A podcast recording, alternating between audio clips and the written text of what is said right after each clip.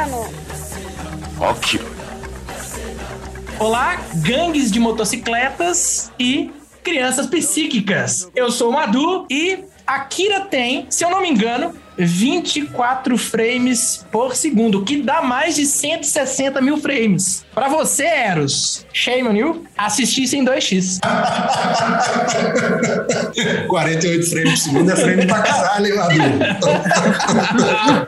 Eita, Lili. Ei, pessoal, eu sou a Zizi. Ainda bem que existe maturidade, né, gente? Porque 30 anos depois eu acho que eu finalmente comecei a entender esse filme. É, gente, eu sou o Eros e daqui 30 anos eu vou tentar ver de novo pra ver se eu entendo.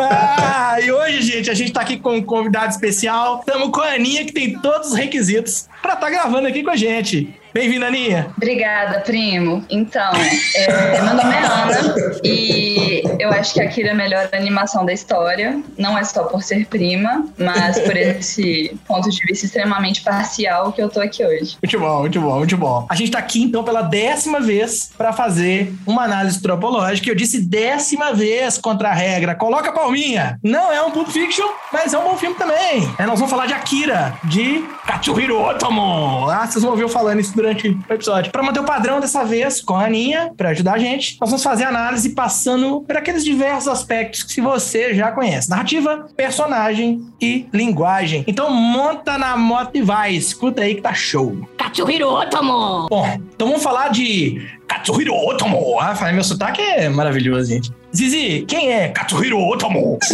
tá podendo virar dublador agora, né? A intenção dele. Bom, Katsuhiro Otomo é um artista bastante múltiplo, assim, né? Pesquisando aí sobre ele para trazer, né, um pouco dele para vocês hoje aqui, eu descobri que além de autor de mangás, ele também dirigiu vários filmes que vão aí da animação pro live action, né? Ele não é só do universo do anime. E além dele se aventurar, né, pelo, pelo cinema e pelos quadrinhos, ele também brinca aí com outras linguagens do universo das artes plásticas e design em geral. É um cara que, para mim, né, nesse ponto japonês, tem um olhar para estética que é uma coisa muito única, né? E ele põe isso tudo para fora.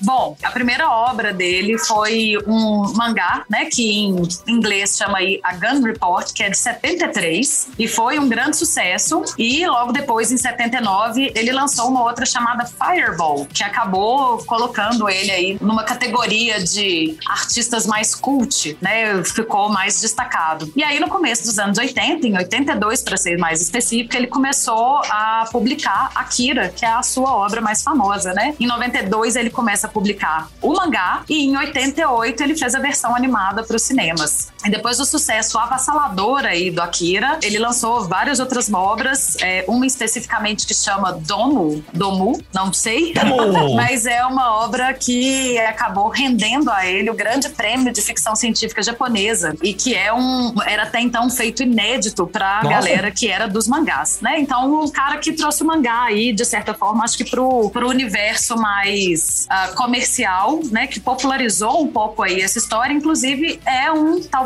o primeiro mangá que eu, por exemplo, ouvi falar, né? O primeiro mangá, o primeiro anime que eu ouvi falar foi o Akira. Então ele ainda faz esse, essa coisa de ter apresentado ao Ocidente esse universo. E esse é o Katsuhiro Otomo, com vários outros filmes aí e vários outros mangás que valem a pena dar uma conferida. Eu até, esse negócio de apresentar, é, eu tava conversando com um amigo meu, Lucas, inclusive alguém que eu quero chamar pra gravar com a gente uma hora, que se tem um- alguém que conhece de anime, de cultura japonesa, é esse amigo meu. E ele tava comentando que ele foi apresentado aos mangás, ele tem o corpo todo tatuado de coisa de mangá, pra você ter ideia, assim. Aham. É um cara que é, tatu- tatuou o corpo inteiro. E ele falou, a primeira coisa, a primeira coisa que eu assisti na minha infância, que foi que me jogou pra dentro desse universo, foi Akira. Então, acredito que... Reza a lenda que o Akira passava na manchete, velho, quando a gente era criança. A gente é muita gente, né? Eu não lembro de ter visto na TV, mas eu, Eu lembro de meu, do meu time sentar. Eu era criança mesmo, eu devia ter, assim, no máximo 11 anos, mas eu acho que eu tinha menos e falar "Vá- vamos assistir aqui um troço legal e diferente. Eu não lembrava nada do filme, mas eu nunca esqueci a experiência. Eu nunca esqueci que em algum momento da minha vida, quando eu tinha, sei lá, 9 anos, eu assisti um filme chamado Akira e que foi bem impactante exatamente por ter sido, né, diferente. Cresci com essa referência aí. Eu lembrava muita pouca coisa. Acho que eu lembrava das motos. É, é, e é o expoente, né? É, É um ícone, assim. É, é o. Dá pra falar que é o DeLorean japonês, quase, assim.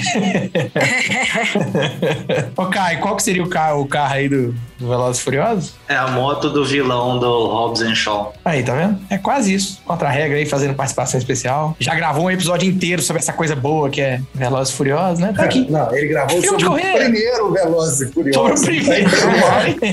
a gente corre o risco Vai de ser- ter mais, mais oito episódios episódios. surpresas aí, Nove. feitas escondidas. Não, até gravar o oitavo já lançou mais uns quatro gente. Katsuhiro Otomo. Bora, vamos falar de Akira então. Filme de 88, pra, pra você que tá ouvindo no futuro, de 1988, não de 2088, tá bom? Direção e roteiro desse cara que eu vou repetir o nome em japonês, que é Katsuhiro Otomo. Adorei falar esse cara, tá? Vamos lá, convidado especial, Aninha, conta pra gente aí sobre o que que é o filme. Já aproveita e emenda e por que que é que você escolheu esse filme. Bom, vou falar primeiro então, porque Akira é um dos meus filmes favoritos e de longe a minha animação favorita. É, o filme Akira, ele começa com uma grande explosão que fez com que Tóquio fosse destruída. E especificamente no ano de 1988, isso vai ser importante. No início do filme, inclusive, ele cita a data, que é o 16 de julho de 1988. Pode ser uma correlação que eles fazem com a experiência nuclear Trinity, que foi feita em- no Novo México, nos Estados Unidos, que foi a primeira explosão nuclear. Então, a primeira cena do, do filme é essa explosão. No lugar de Tóquio, onde no filme aconteceu a explosão, em 2019 se passa Akira, onde começa com vários atentados terroristas pela cidade. O Kaneda, que é o personagem principal, e o Tetsuo, que é o seu sidekick ali inicialmente, eles são amigos integram uma gangue de motoqueiros. E o início do filme se passa com esses rachas de moto com uma outra gangue rival, que são os palhaços. A gangue do Kaneda e do Tetsuo é a Pills, né? São pílulas. E até que um dia o Tetsuo, que é esse personagem quase que ao lado do Kaneda, encontra o Takashi, podcast que é uma criança meio estranha, com os poderes, que a gente vai descobrir que fugiu de um hospital onde era tido como cobaia. O Tetsuo, ele é ferido nesse encontro e antes dos amigos da gangue poderem ajudar, ele é levado por integrantes do exército, que é liderado pelo coronel Shikishima. É, a partir de então, o Tetsuo passa a desenvolver alguns poderes que ficam muito sombrios durante quase todo o filme, que faz com que ele seja comparado ao lendário Akira, que foi o responsável pela explosão de 1988. E eles citam durante todo o filme a frequência Akira. O Akira é tido como uma energia, muito mais do que uma personificação. E ele continua aparecendo na mente do Tetsuo durante todas as transformações que vão recorrendo no filme. Paralelamente, o Kaneda, que é esse personagem mocinho da história, ele se interessa pela Kei, que é uma das garotas envolvidas com espiões da rebelião para decifrar o enigma dessas cobaias que são controladas pelo exército. Então a gente tem um conflito muito grande entre a população, a política e a ciência, que são travados durante todo o filme. Entendeu agora, Eros? E a religião, né, Aninha? E a religião. É muito importante isso, inclusive, porque esses três pontos, né, da política, o exército e a religião, eram os pontos que estavam mais recorrentes no Japão. É, após a guerra, né, de 1945, que foi quando acabou a Segunda Guerra Mundial, também foi quando teve os ataques de Hiroshima e Nagasaki. Então, todo esse trauma atômico que ficou no Japão, Uhum. ele é recorrente no filme. Tanto que tem uma parte do, do roteiro onde eles vão para onde está tendo, a, onde serão as Olimpíadas, né, que é um fator muito decisivo, assim, para a entrada da cultura ocidental no Japão. Toda essa ocidentalização, ela é muito remetida também naqueles letreiros enormes de neon que ficam na cidade inteira, com aquele capitalismo efervescente e aquela adolescência muito louca no Japão, tentando achar o seu lugar. Então também retrata um pouco dessa identidade japonesa, que está tentando se encontrar num período após-guerra. É engraçado que essa ambientação do filme, ela me lembra muito o Blade Runner, que tem uma coisa, né, da cidade dos letreiros também muito forte, e que como a gente está falando ali de uma época em que as marcas orientais, né, as marcas japonesas estão muito presentes nos Estados Unidos, a gente vê muito letreiro de coisa japonesa no Blade Runner, né? E a gente vê naquelas cidades onde eles andam uma população também bem oriental. Então, é muito curioso que os dois filmes têm uma ambientação que me chama a atenção de ser bem parecido. É, eu fiz essa relação também, Zizi, de tipo, dos prédios grandes, os letreiros, é, to- toda, toda aquela história é bem semelhante mesmo. E tem uma coisa que, é, que para mim chama atenção, que como os Simpsons eles previram, né? Tá falando de Olimpíada em Tóquio, Olimpíada de 2020, Tóquio. Caralho, né? que merda. Pois é. É muito foda isso. E ele relaciona esse cenário com o próprio Metrópolis também. O Metrópolis, o outro filme do, do Akira que às vezes citou, ele trata também toda essa cidade expansiva japonesa, que ainda não era uma coisa tão presente no Japão, mas que hoje em dia, quando você pensa em Tóquio, é exatamente aquele cenário, né? São os grandes letreiros, aquelas ruas enormes onde as pessoas cruzam milhares de pessoas. Então, ele meio que realmente imaginou que seria uma situação muito parecida em Tóquio e acabou se concretizando, igual você falou para a própria questão das Olimpíadas, né? Qual que é a sua relação aí com, com o Japão ou com as animações japonesas? Que vem, você vem com uma bagagem de história do Japão única. É, eu gosto muito, é, principalmente essa cultura né, de animações japonesas, eu acho que traz uma, um paralelo muito diferente com o que a gente tem no Ocidente, né? As animações sempre foram outras coisas. E quando é, me deparei com animes que não são feitos para crianças, né, de fato, é, a indicação, a classificação indicativa do Akira é para 14 anos, no mínimo.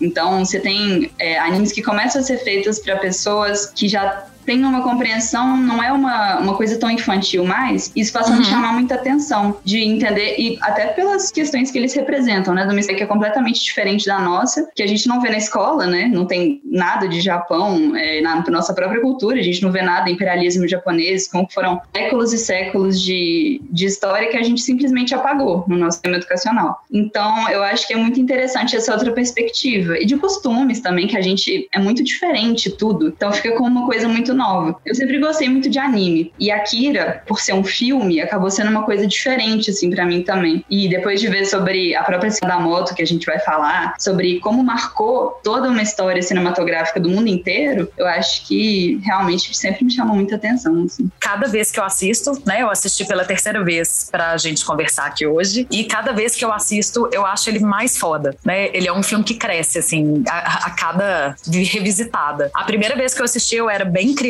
muito menos desses 14 anos recomendados, eu devia ter uns 8, 9. E eu lembro de não ter entendido nada, mas ter sido marcada, assim. Eu cresci com essa memória muito nítida de que em algum momento da minha vida eu sentei para ver Akira. E que eu lembrava de, em alguns outros momentos, alguns outros filmes, a coisa das motos, né, da, da, da, da gangue de motoqueiro, das jaquetas e tal. Isso me voltava a Akira, é, é, talvez tenha sido a única coisa que ficou. Há uns 10 anos atrás eu assisti ele de novo, mas sem a referência anime. Então é, é, muito diferente, né? Eu gostei muito do filme, mas eu fiquei um pouco confusa. Tipo, que porra é essa que eu tô vendo? E de lá pra cá, porque tenho um marido que gosta de anime, assisti algumas coisas com ele, fui me acostumando com a linguagem, né? Com essa coisa da, da maneira como eles simbolizam algumas coisas, dos monstros típicos, né? Que a gente chama aí de monstros por, sei lá, falta de palavra melhor, porque nem sempre eles são exatamente monstros, né? Mas aquela coisa meio orgânica, meio conceitual, meio religião, meio técnica, tudo misturado, né? Meio Você vai- tentáculos. é, isso vai ficando mais comum, assim, pra mim. E aí, nessa terceira revisitada, eu achei, assim, acho que eu consegui, talvez, enxergar a obra-prima que é Akira. Quando a gente pensa que é um filme de 88 e que é uma animação toda desenhada à mão, com a riqueza de detalhes que ela tem, com a riqueza Foda, de né? movimentação, né?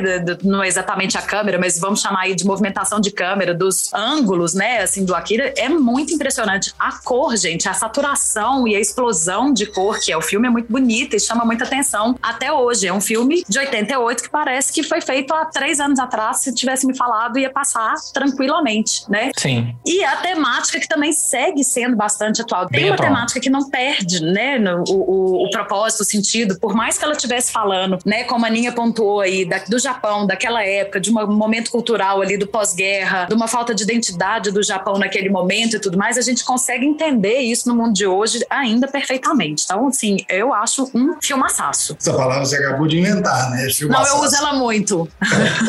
Foi um neologismo, né? Fala. Tem o filmão, tem o filmaço e tem o filmaço. O filmaço é reduzido para aqueles filminho. assim. É, na E tem é, Velozes aí- Furiosos que tá lá em cima, que não, não foge da curva, né? É, Eu acho que a pegada de Akira, é, apesar de animação definitivamente não ser meu forte, eu acho que a, a pegada é exatamente essa. É um filme que foi feito em 88 e ele passa como um filme extremamente atual. Não só pela temática, mas pelo, pelo processo de produção dele. É tipo, e, e ele foi muito inovador na, na pegada do movimento dos olhos, a quantidade de quadro que tem, a, quantidade de quadro que foi feita, a atualização de frame por segundo que o desenho era feito, entendeu? Isso é, assim, fantástico. A, a qualidade da produção é incrível. É, a minha pegada com o filme é essa. Eu consigo ver todo o desenvolvimento técnico dele e, e o tanto que ele entrega para a época a temática é foda, o filme é legal, mas continua não sendo muito a minha praia. Desenhos animados, é, tipo, infelizmente. Fora que tem uma outra coisa no filme que eu não falei, lembrei aqui agora, que é a influência que ele tem na cultura pop daí pra frente, né? Eu acho que ele não é um filme, a não ser que você seja muito fã de cinema ou que você tenha um foco maior na animação, né, no, no seu gosto, ou talvez aí no universo, né, da, da, de quem tem essa relação aí com o universo japonês, né? Ele não é aquela coisa que consta facilmente, tipo, sei lá, um clássico do cinema que qualquer mais ou menos, qualquer pessoa mais ou menos interessada vai saber que ele é um clássico. Mas você tem assim, clipe do Michael Jackson que passa cenas de Akira ao fundo, você tem Kanye West em clipes é, reprisando, né, imitando cenas do Akira. Você tem Matrix brincando aí com a história das pílulas, né, da pílula vermelha, pílula azul. Na hora que eu vi aquilo na jaqueta do menino, eu acabei de assistir o Matrix 4, então na hora que eu vi na jaqueta eu tô assim, gente, olha ali o Matrix. Então a gente vê esse filme, né, reverberando até hoje em N lugares da cultura pop, né? E quando, quando você não tem a bagagem de saber que é do Akira, você não, não, não saca, passa batido, né? Mas tá lá. Assim, eu também não tenho muita história com o filme japonês, tenho pouco, pouco repertório. Agora, é para mim, sempre que eu pego pra assistir os, os Ghibli que a gente assistiu, alguns outros que eu já tinha assistido, a minha experiência é a mesma, do tipo, caralho, que animação foda, tipo, que fluido. É, é a minha primeira, primeira percepção é essa. E eu tive uma questão assistindo Akira, tenho esse amigo meu que é viciado em Akira, que eu fui, enquanto eu assisti, eu fui perguntando ele algumas coisas, algumas dúvidas que eu fui tendo. Eu falei assim, cara, quem que é Akira? Tô, assim, qual dos personagens que o Akira eu não tô entendendo no começo, né? Até, até você entender que o Akira não tá na história, leva um tempo. Eu tô assim, quem que é Akira? Tem, tá, tô falando de Akira, mas quem que é o Akira é o menininho? Não, não é, né? Fiquei com aquele negócio. Aí eu falei, cara, e, e já, já era já pagando a cerveja aí, trazendo o spoiler pro negócio, né? No final, eu viri e falei assim, cara, me explica, né? Me explica, me explica o que, que rolou. Me, me dá com suas palavras o que, que rolou, porque deixa eu ver se eu entendi. Aí ele falou comigo assim: ó, filme japonês é sempre sobre alguém tentando matar Deus ou a pessoa se tornando Deus. Aí eu falei, ah, tá, entendi. Obrigado. e é isso, né? E ele tornando Deus, né?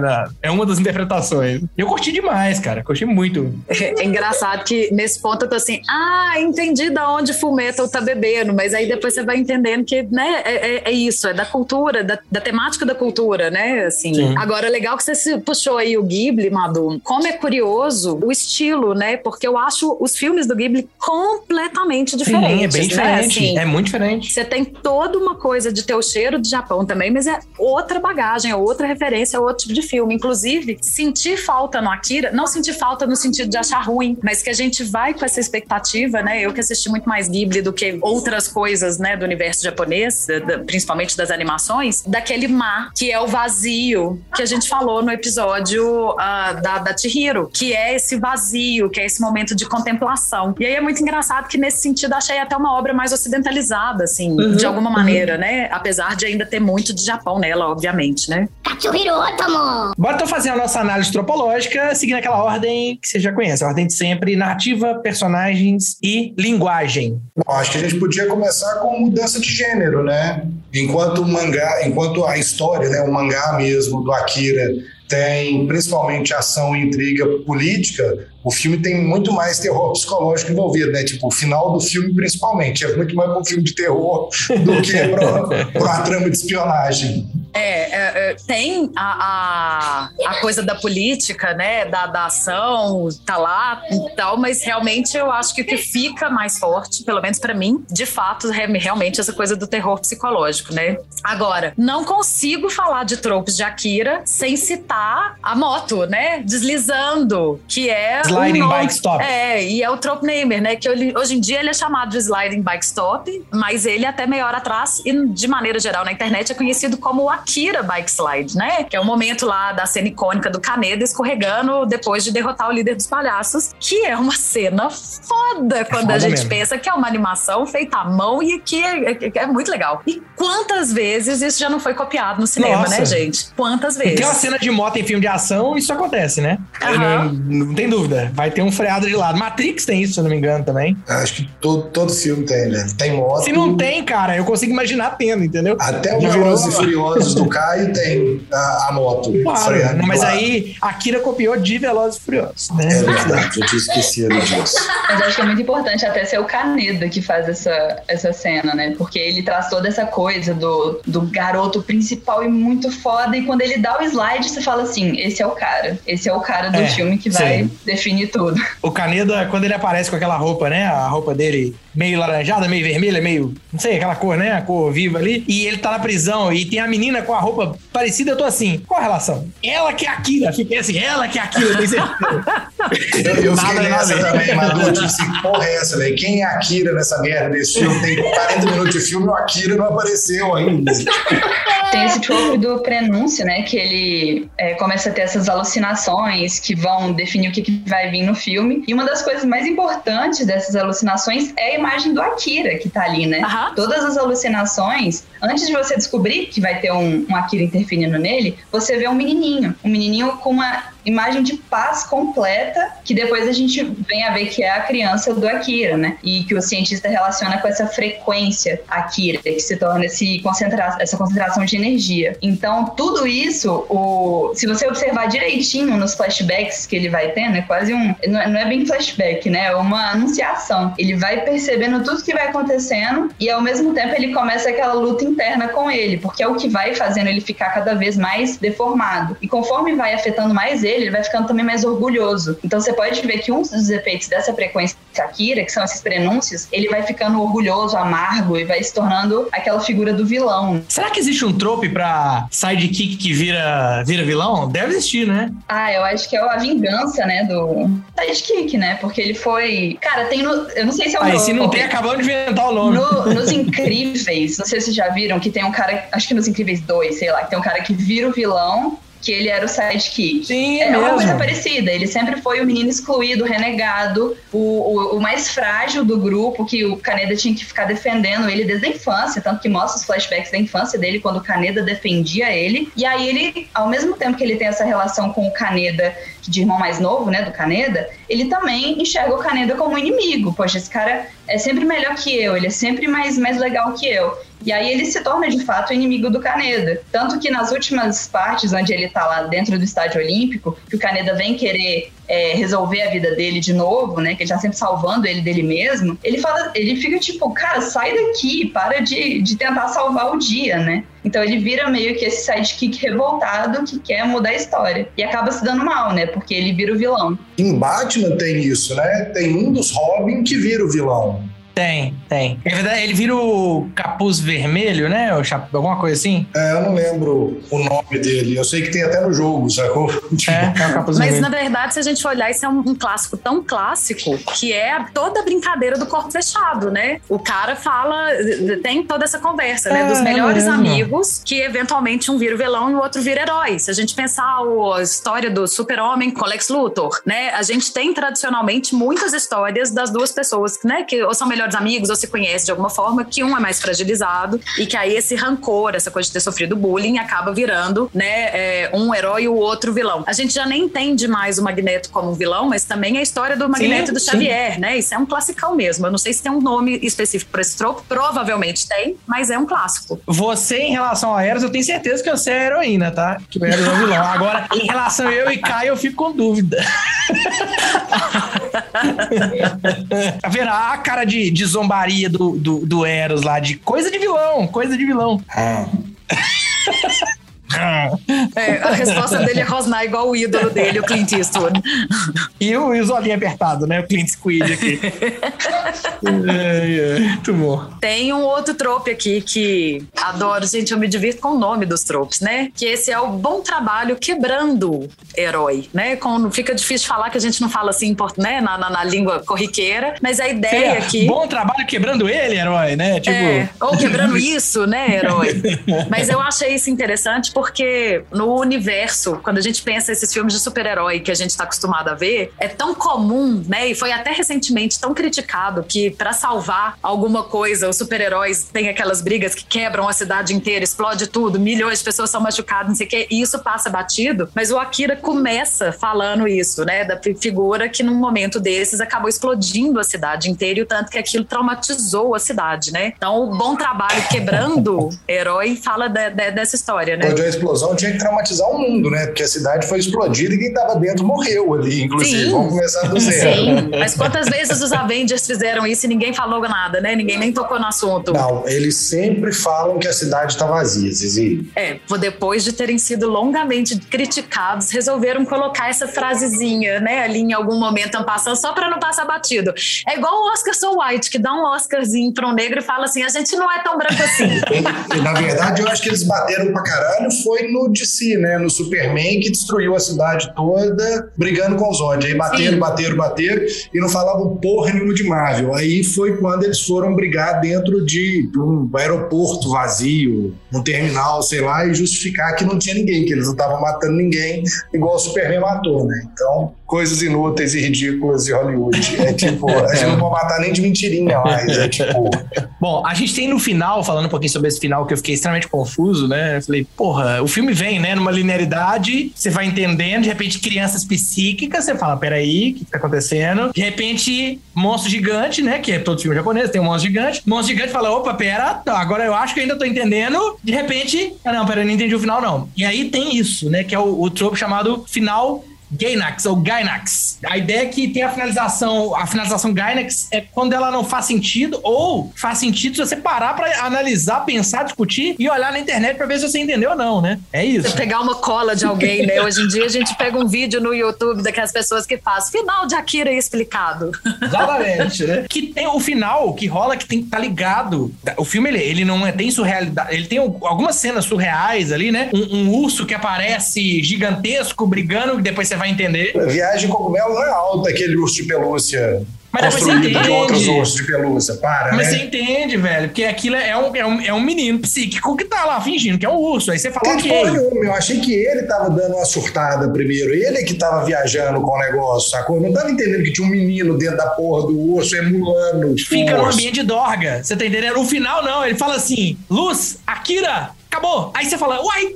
cadê a dorga? Não tem dorga. Aí você não entende. Esse que é o ponto. É porque é uma implosão no final, mano. Eu fiquei confuso. E é, aí eu fiquei assim, porra, é essa? Que é o trope, ascenda a um plano superior de existência, que foi o que o meu amigo, minha cola, minha cola, a cola da amizade me disse, que falou assim, ó, ou vira Deus ou mata Deus. Eu falei, ah, entendi, virou Deus de um novo universo. É, pra mim foi isso, fez sentido. Falei, olha, é mais ou menos isso mesmo, a É, a, interpretação. energia, a energia criou um novo universo, né? Tipo, ele criou um Big Bang na porra do final do filme. Aí vai viver o Akira e o Tetsuo na- no novo planeta, na nova humanidade. E os outros três crianças.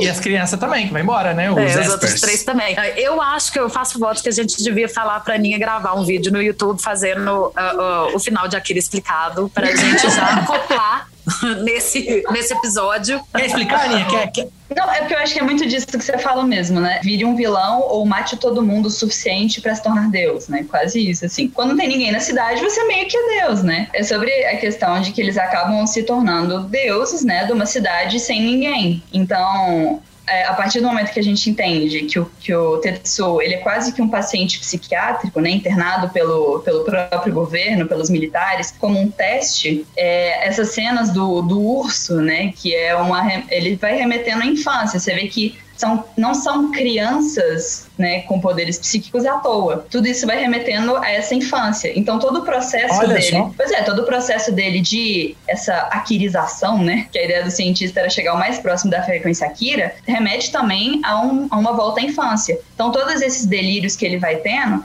se remetem à infância dele, com o Kaneda, se remetem a esses objetos infantis, os brinquedos, e eles cercam eles de brinquedos e memórias infantis para eles retornarem a essa eterna infância, né? Que é onde ele vai obter essa frequência Akira. Sim, É, quando ele legal. se, o- logo que o Kaneda é a única pessoa que pode tirar ele daquilo, porque foi quem teve com ele na infância e quem cresceu junto com ele e pode recobrar ele a- ao processo adulto. Então, a gente consegue entender que o Kaneda saindo com ele no final do tu, naquele túnel, né, que eles entram na rodovia enorme, sem ninguém, depois de ter recuperado a energia, é porque eles se entenderam como adultos e der- fizeram as pazes. Porque quando você faz as pazes com esse seu inimigo, que é o imi- inimigo da vida dele, era o Kaneda, que era aquela imagem do, do irmão mais velho, do cara que você quer ser, do seu herói. Quando você se entende com essa imagem, e passa a ser um amigo dela, e ao invés de ficar competindo, resolveu o problema. Você não tem mais uma frequência Akira, agora tá tudo bem, você já tá em paz. Vocês cresceram juntos, agora você pode seguir o seu caminho.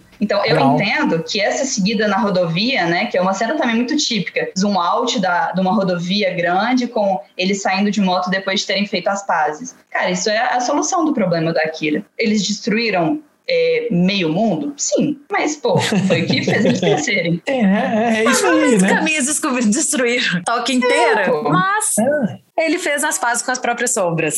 Godzilla saiu maduro do outro lado, não é isso? É, isso que importa. Exatamente. Vou fazer um comentário típico de Mador. É tipo Peter Pan com violência. Tá vendo? Já virei tropa. Perfeito. Peter Pan violento. Bom, vamos, vamos falar então dos tropes de personagem. E aí eu queria, contra a regra, você vai colocar pra gente aí. É, eu queria puxar o primeiro trope que é outra coisa que me marca o tempo inteiro, que é o Diga meu nome. Diga meu nome. Esse trope é o tempo inteiro. Coloca aí contra a regra. Kaneda! E fala, né? Kanedai, Tetsuo, Kanedai, Tetsuo. Tem até, cara, é um monte o tempo inteiro. O tempo inteiro. Não fala o nome normal, Gente, não. tem um ator reprimido dentro desse menino, não é possível. A gente tá descobrindo isso hoje. Hoje, principalmente, inclusive, né? Né? onde ele tá, que tá. A prima dele tá aqui, ele tá fazendo gracinha, entendeu? Todos os quesitos pra dar aqui. Tem Fez gracinha a vida inteira. Ele até convenceu ela de que ele voava. Na animação japonesa, acho que é muito recorrente, né? Esse trope do, do Say My Name. Se você pensar nessa estrutura, você consegue, pra quem tem, acostumar, tem costume de ver anime, né? Você consegue pensar em pelo menos cinco, que eles ficam repetindo o nome um do outro, e naquela cena dramática onde você não sabe o que, que vai acontecer. Sim que eu consigo te falar de Cavaleiro do Zodíaco. Exatamente.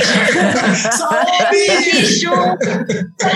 Naruto! Então, assim, você vai passando por, pelo, por esse universo dos animes, ele é muito recorrente. Não poderia ser diferente no Akira, né? É o equivalente japonês do nosso não! Perfeito. Vamos falar de Tetsuo. Tetsu. Uma coisa que eu acho super legal da linguagem oriental de maneira geral, né, é essa coisa da de uma espécie de aura, né? Eles falam muito de dessa coisa do que energia, cada hora, né, vai ter um nome. Aquela pegada Dragon Ball Z atrás Aquela deles ali. pegada Dragon Ball Z atrás deles, exatamente. Mas aqui eu achei muito bonito porque é muito discreto, né? O trope chama aura de batalha. E quando o Tetsu ele começa a entrar na onda de batalha, ele tem uma leve aura vermelha em volta dele. É muito bonito porque ela é sutil, mas ela tá lá. Em alguns momentos ela tá bem presente, mas eles são poucos. De maneira geral, ela tá bem de leve, assim, você vai vendo, né, a, a representação daquela ideia da raiva, da frustração, né, e dessa pessoa que não tá conseguindo controlar o próprio poder e tá atacando, né, por conta disso. Achei bem bonito a animação, Demais. né, assim, a, a- a resolução imagética, né, dessa, dessa representação. É, e tem a aura do Akira, né? Que é uma aura mais esbranquiçada. Se você Uhum. ver nas, nas lembranças do, do Tetsu, ele tem aquela coisa branca que remete a essa harmonia. assim. Akira já é meio deus, já, né? Já, é o primeiro deus. É, o Akira já tá mais perto de Buda, né? Ele já atingiu uma certa Exatamente. iluminação, né? Então ele tá ali no- no- numa coisa mais pura, né? É, ele- ele- inclusive em, em partes, né? Porque cada pedaço dele tá dentro de um pote diferente, então tem que juntar os potinhos para iluminar ele inteiro. Que é um trope né? Chamado mal selado em um six-pack. a ideia de que é se juntar dá merda, então vamos separar. Isso é um tropo tão antigo quanto a história humana. Se você vai pra mitologia egípcia, você tem Osíris, que foi dividido e enterrado em várias tumbas, né? Porque se juntar, ele surge de novo e fudeu. E é a mesma lógica Se aqui. juntar, ele volta, né? Exatamente. Na lógica inversa, só pra ninguém falar que eu não falei de Harry Potter hoje, o, o Voldemort fez isso com a alma dele pra ser mais difícil dele morrer, né? Ele tá todo dividido. Você precisa matar ele várias vezes Sim. pra você conseguir de fato matar ele, mas é a mesma ideia. E, e só pra não falar que eu não falei de Star Wars, isso não acontece em Star Wars. Não, lá eles congelam o Han Solo num pedaço só, que é pra ele poder voltar depois, inclusive, né? Porque senão acaba. Em Velozes Furiosos também não acontece, né? Tá bom. Fazendo aqui o...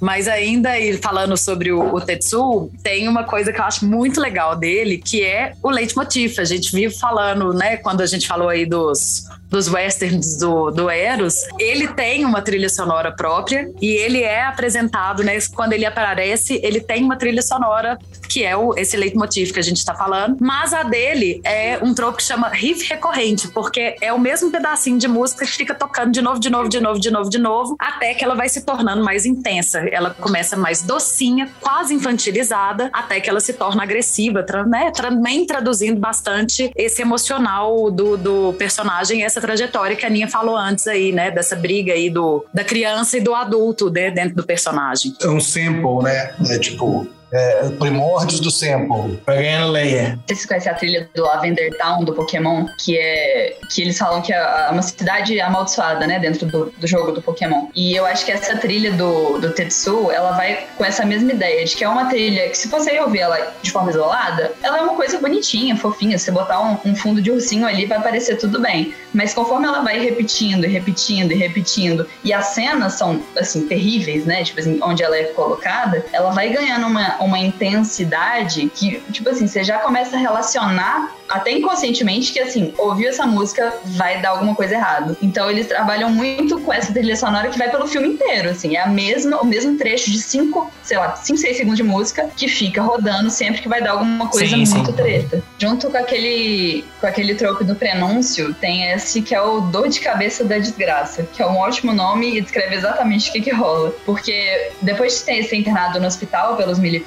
ele começa a sofrer umas dores de cabeça muito fortes, onde geram alucinações. E dentro dessas alucinações, que já ocorrem desde o início, antes de dele ter qualquer contato com, com esses militares, com essas transformações novas, é, ele começa a ter esses prelúdios que às vezes mistura tanto com pesadelo, que é como o próprio autor do de Akira descreve o filme, né? Ele fala que é um pesadelo. E o, o Tetsuo ele vai tendo esses mini pesadelos conscientes, é, onde ele começa a imaginar o chão rachando e, e você tem aqueles brinquedos enormes que vão se tornando uma coisa meio macabra, assim. É, nessas horas que ele passa quase en- entre o delírio e a sanidade naquele hospital, ele entende, de certa forma, que isso é um sintoma da ativação dos poderes psíquicos. Tanto que se revela os próprios, as próprias crianças psíquicas que estão ali na sala meio que controlando aquele movimento. E a partir desse momento no hospital, onde ele se torna ciente desse pesadelo, ele começa a entender como é que ele vai controlar aquilo, mesmo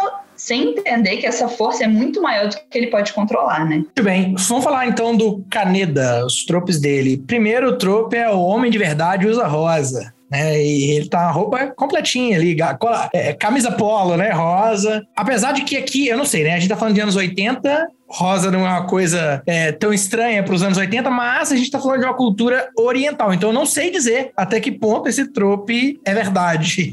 ele é uma mistureba. Mas tá lá, né? E tem o teu trope, né? Tipo, você pode ser o herói B10 que você vai continuar, né? Sem problemas ali usando a polo rosa. É engraçado é ver o líder da gangue de motoqueiro usando camisa polo, né? Isso eu achei mais É. engraçado do que o rosa em si. Sim, sim. Tudo bem que é por baixo de uma jaqueta típica, né? Ele a usa jaqueta, dele é maravilhosa. Drive, sacou? É tipo. É, a jaqueta dele é legal demais. Jaqueta de Han Solo, rosa. Não, já que a gente falou aí da coisa do, do Beres, né? Tem um outro trope que é o alcançou um novo nível no Beres. Que ele, né, o Kaneda, depois do confronto final com o Tetsu, a gente pode dizer que ele deu aí uma passada de nível. E a gente pode aplicar isso na Kei também. A gente tá falando do Kaneda, mas a Kei também passa por isso depois que ela é levada pelos três, pelas outras três crianças, né? Que tem também poderes mulheres, ela também alcança aí um nível novo de berés, berezice. E mulheres de verdade também usa rosa, porque ela, ela usa a veste inteira, né? Rosa, no caso. E o capacete, né? Já quando a gente fala das crianças, né, que tem aí poderes, a gente tem um outro trope que é a garota doente, mas que aqui é aplicado na garota e no menino, né? Duas dessas crianças, a Kyoko e o Masaru, eles têm, têm algumas questões. Ela, fisicamente fraca e constantemente acamada, né? E o Masaru, ele teve, foi afetado por poliomielite quando ele era ainda jovem, e ele tá sempre numa cadeira que não é de rodas porque ela flutua. E ele volta e meia, quem leva a Kyoko, né? Quando eles estão andando, é tipo, bem parece Xavier mesmo. É, do Xavier não flutua, não, caralho. Flutua, sim, a do desenho animado flutua. É mesmo, o desenho animado flutua, você tem razão. Mas tem uma coisa muito interessante desse trope, acho, que às vezes parece que o, que o autor está tentando retratar, inclusive no Tetsuo, né? Pode ser uma relação com a própria radiação, quando ele fala muito uhum. de bomba atômica, e você vê crianças que estão desenvolvendo doenças por causa de uma frequência, né? Que é essa questão do Akira. Então a gente pode entender que essa poliomielite, essa acamação, essas deformações que são geradas no corpo do Tetsuo, vem dessa radiação que faz eles se parem o, o que eles são, né? Traz os poderes deles também, mas que também traz consequências, que é o que a gente entende pela própria essa descoberta, né, da bomba atômica. Quando a gente pega o cientista, ele remete muito ao Einstein, que é uma figura da nossa da nossa cultura pop, né? É, a gente hoje em dia a gente entende que as teorias do Einstein vieram a possibilitar o desenvolvimento da bomba atômica. Então, praticamente de uma forma intencional, ele retrata esse cientista sendo o responsável pela manipulação das, dessa frequência Akira, e essa frequência Akira é o que vai gerar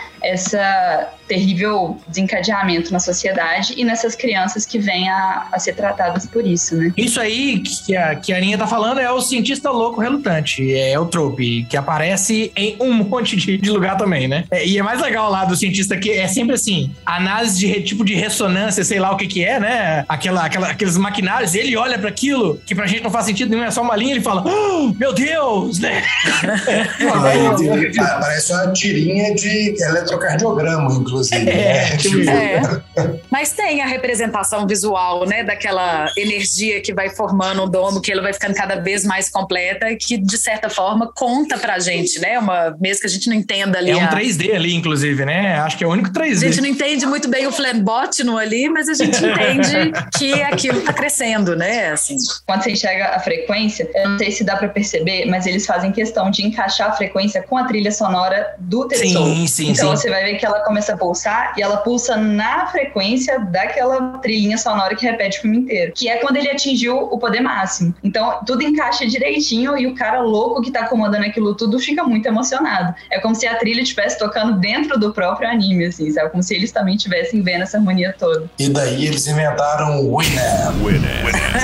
It really whips the lawman's ass. Mas, oh, Aninha, isso que você falou eu acho muito legal, porque a gente citou detalhes sobre a trilha sonora, mas a gente hora nenhuma comentou, acho que hoje ainda, o tanto que a trilha sonora do filme é foda, né? Ela é para mim tão foda quanto a animação em si, né? E o casamento do filme com a trilha sonora é muito impressionante. A gente não comentou isso ainda porque isso vai ser comentado agora no terceiro passo do nosso podcast, onde nós vamos falar de troco de linguagem. Tá tudo lá no roteiro. Tá, tá tudo no roteiro, tá tudo no manual, né?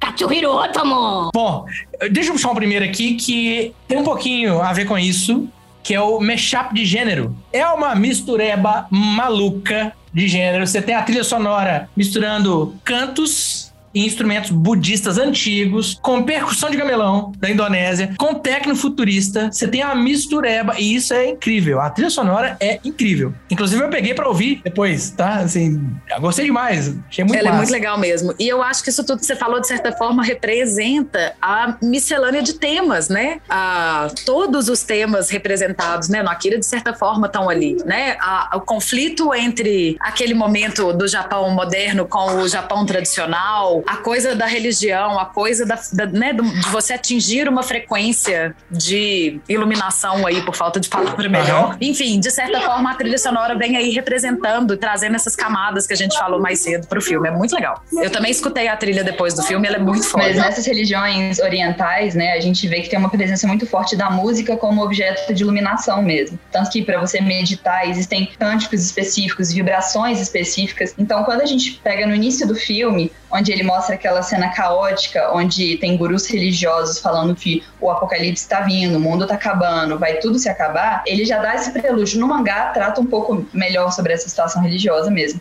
igual a gente tinha falado sobre a questão política e tal mas ele dá esse prelúdio religioso de que é, a própria religião foi um conflito, né, para o Japão pós-guerra. Uhum. Então, quando ele traz isso de que o mundo está acabando, nós estamos nos conectando dessas raízes, adorem o nosso Deus de novo, para tudo não dar errado, ele está falando um pouco disso também, né? Legal. Olha só, você está largando isso aqui, tá todo mundo se desconectando dessas religiões e a frequência que eles trazem são frequências tradicionalmente religiosas. Pode se relacionar de alguma forma também. E misturado com o cyberpunk, né? Que é o mais legal é isso, assim, a mistureba, né? É, é isso não, que é faz... É Super. Tem dois aí tropes, né, de, de, de coisa de linguagem que eu acho que se relacionam. Que um é a verdade na televisão. A gente está muito acostumado a ver a televisão contando pra gente mentiras, parábolas, né, uma versão exagerada das coisas. E aqui eles fazem todo um esforço de tentar trabalhar um pouco mais com a realidade. Então, quando o Tetsu cai da moto tentando fazer uma curva, logo na cena de abertura, ele tem uma dificuldade assim bem, bem marcada, né, bem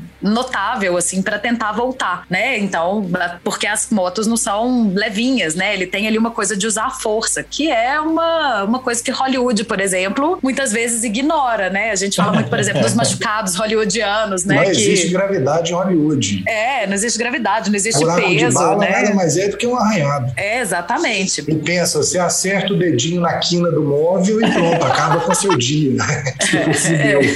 é. E eu achei bem legal. Mas eu posso dizer que tiro não machuca nada, não. Ah, Caio, vai cagar. Hollywood tá certo.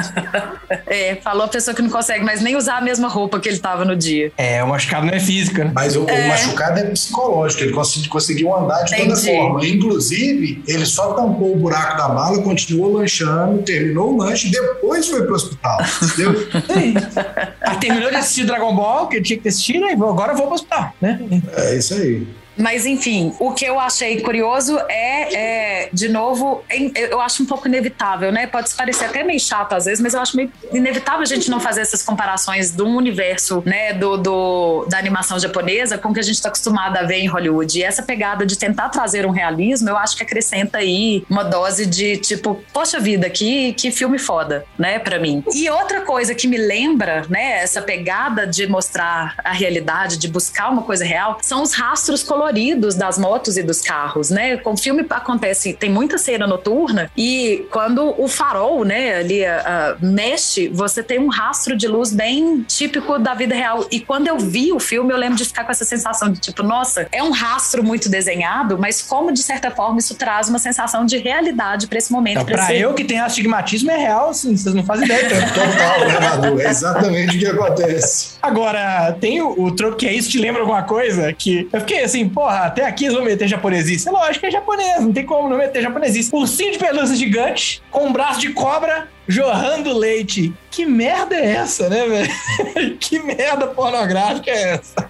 tá lá, né? Tá lá, não consegue fugir disso. É, a música de Niná Irônica, a gente já falou dela aí, né? Que a gente só não citou o trope, né? Mas é aquela música que tem uma temática infantil, mas que na verdade fica acontecendo no filme, não tem nada de infantil, que torna a cena bastante tensa e assustadora. E tem a pegada do lip lock, né? Que é o mouth flaps que é o movimento da boca dos personagens para dublagem vir depois, que foi, tipo, acho que precursor, assim, porque é muito diferente de todos os desenhos que eram feitos na época, do cuidado que eles tiveram para parecer realmente que os desenhos animados estavam falando. Porque é uma dor de cabeça quando você traz isso para o mundo ocidental, né? Que os caras têm que dublar isso em português, em inglês, em caralho a quatro. Imagina a dor de cabeça que foi para. E é por isso que a Herbert Richards muda a porra das piadas todas, que é para sincronizar com a boca dos caras, sacou? Exatamente. e eventualmente muda o contexto da história, piada,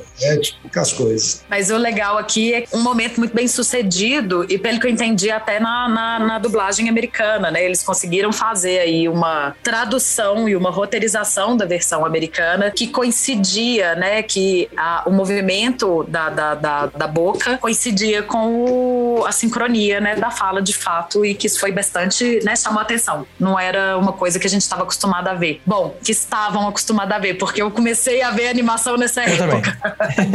pra mim já era normal. Katsuhiro Otomo! Vamos lá, Aninha, você que é a fã do filme e que trouxe esse filmão pra gente, o que que tem aí no filme que você, que a gente acabou não comentando hoje, mas você acha que tem que entrar aí nesse episódio pra convencer quem não conhece a Akira a assistir esse filmão? É, acho que uma coisa que eu não lembro se a gente falou foi da representação do Tetsu em específico, que olhando de fora fica bem marcado que o Tetsu representa a transição do Japão em relação aos outros países, né? Então, o Tetsuki, esse adolescente rebelde tentando encontrar a sua identidade, que é, acho que não sei se isso pode ser considerado um, um trope ou não, que ele é o filme inteiro é uma busca do Tetsu pelo crescimento, né? Então é uma jornada, a jornada do Tetsu que representa o Japão. Curtindo a vida doidado, é um troco, já tem dois, é um troco. Curtindo a vida doidada.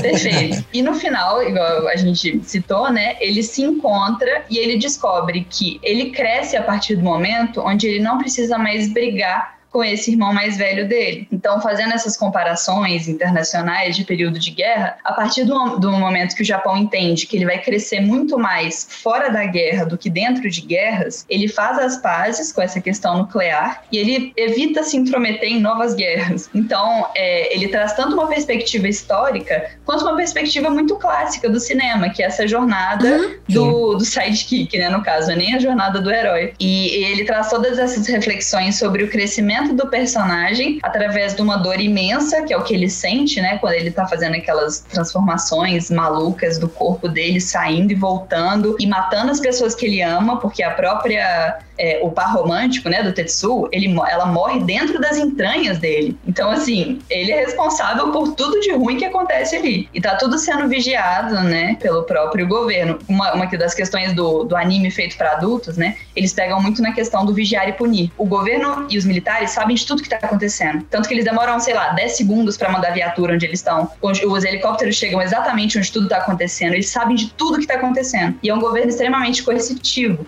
Então, tudo é penalizado. Quando os meninos vão lá para a delegacia, tudo é penalizado. E eles tocam muito nesse ponto, porque hoje em dia o Japão ele tem uma política muito diferente do que era na época. Então, esse filme, eu acho, na minha opinião, ele foi um marco também político para o Japão entender de uma vez por todas que o local de é, harmonia do Japão é na paz. E que é uma coisa que a gente vê hoje representada, né? A, gente, a imagem do Japão que a gente tem é de um lugar muito pacífico. E eu acho que Akira foi uma, uma peça cultural extremamente importante, né? Porque a nossa cultura ela é formada pelo entretenimento, muitas vezes. Eu acho que Akira é um dos maiores filmes já feitos nessa questão cultural. Uhum. E, me perdoe, Velozes Furiosos, mas... é a prima, é a prima! Mas, é, de fato, acho que um dos meus filmes é, internacionais, né, animações favoritas por causa disso. Fora que é uma animação incrível, feita, você vai ficar muito confuso, mas a partir da sexta vez que você, você vê, você vai começar a entender algumas coisas. Mas é um filme maravilhoso. Falta só assim quem eras. Ô, Aninha, eu acho legal que eu tava aí disputando e pensando, tem alguns teóricos que falam que no final das contas a gente tá sempre contando a mesma história, que é a da busca da identidade, né? E é a jornada do Tetsu, de certa forma, é a jornada do Kaneda também, né? Mas aí eu acho que a gente foca mais, enxerga mais a do Tetsu. E é muito legal que é um simbolismo, né? Quando você fala assim, a, a, o par romântico dele morre nas entranhas dele. Como a gente, muitas vezes, a gente precisa matar em vida, né? Pai, mãe, irmão mais velho, a namorada, né? A primeira namorada e essas histórias e esses traumas pra gente poder crescer e se tornar quem a gente é. Então, acho que tem uma simbologia aí dessa jornada da busca da identidade que é muito bonita. Os japoneses fazem isso muito bem, né? Assim, é, eu fico sempre encantada. Simbólico, né? Sempre muito simbólico. É, do, com, com, a, com, a, simbologia poética, né? Porque pode ser até meio monstruosa, né? Assim, a gente tá vendo ali uma espécie de monstro naquele momento da mutação do Tetsu, mas não deixa de ser, de certa forma, bom. Eu acho bonito, né? Mesmo assim. Representa o adolescente, o monstro.